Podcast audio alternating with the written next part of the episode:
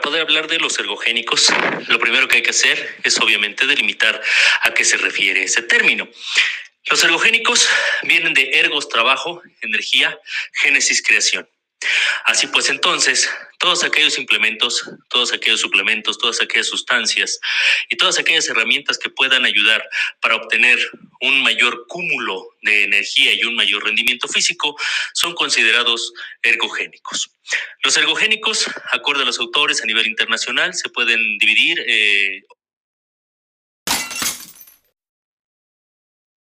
clasificar de diferentes maneras. La clasificación general más aceptada es eh, la propuesta por Wilmore y Costil, que nos dice que existen ergogénicos de tipo mecánico, ergogénicos de tipo fisiológico, de tipo nutricional, de tipo farmacológico, de tipo eh, anabólico y obviamente que todo esto en conjunto eh, pues nos va a delimitar para un tema bastante amplio para poder tener un mejor entendimiento sobre este tipo de sustancias.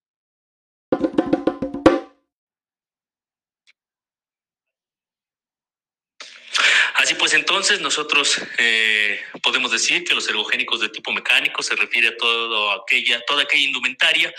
todo aquel tipo de calzado, todo aquel tipo de, de tela que nos ayude a poder tener una mayor destreza, un mejor gesto deportivo o un mejor desempeño dentro del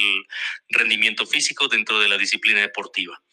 Tenemos diferentes tipos de tela, eh, en los trajes deportivos, que puede ser táctil, que puede ser licra, licra power, dry arm, etcétera, etcétera. Y todos estos eh, van a ayudar a que se tenga una mejor pérdida del calor, una mayor termorregulación, una mayor disipación del sudor, eh, entre otros beneficios. Tenemos los ergogénicos de tipo fisiológico, que son todas aquellas técnicas de entrenamiento que van a ayudar para que se pueda tener una mayor capacidad dentro del rendimiento físico y tenemos el entrenamiento a la altura como uno de los principales eh, métodos que nos van a ayudar como un ergogénico de tipo fisiológico, ya que al exponerse por encima de los 2.500 metros sobre el nivel del mar durante el entrenamiento, ayudará para que exista una mayor producción de eritropoyetina por la hipoxia eh, provocada a la altura y entonces esto acumulará la producción de los glóbulos rojos y por lo tanto una mayor captación de oxígeno y por lo tanto una mayor capacidad aeróbica.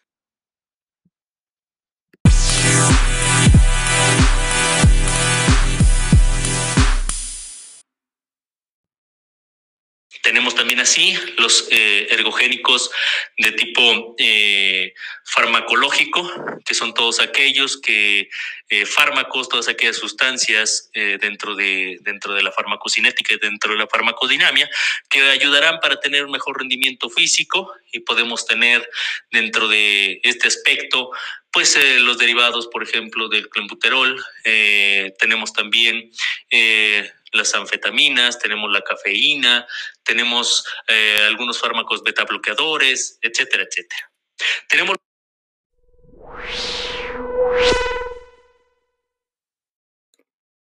nutricionales, los cuales a través de distintas sustancias eh, naturales y obviamente derivadas de las mismas, se puede obtener una mayor capacidad energética. Por ejemplo, eh, son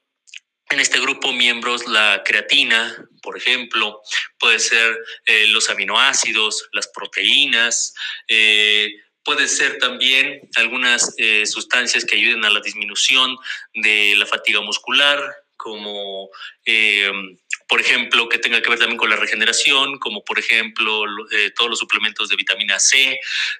puede ser también el óxido nítrico como una mayor que produce una mayor vasodilatación. Y bueno, finalmente tenemos los ergogénicos de tipo anabólico. Los ergogénicos anabólicos androgénicos.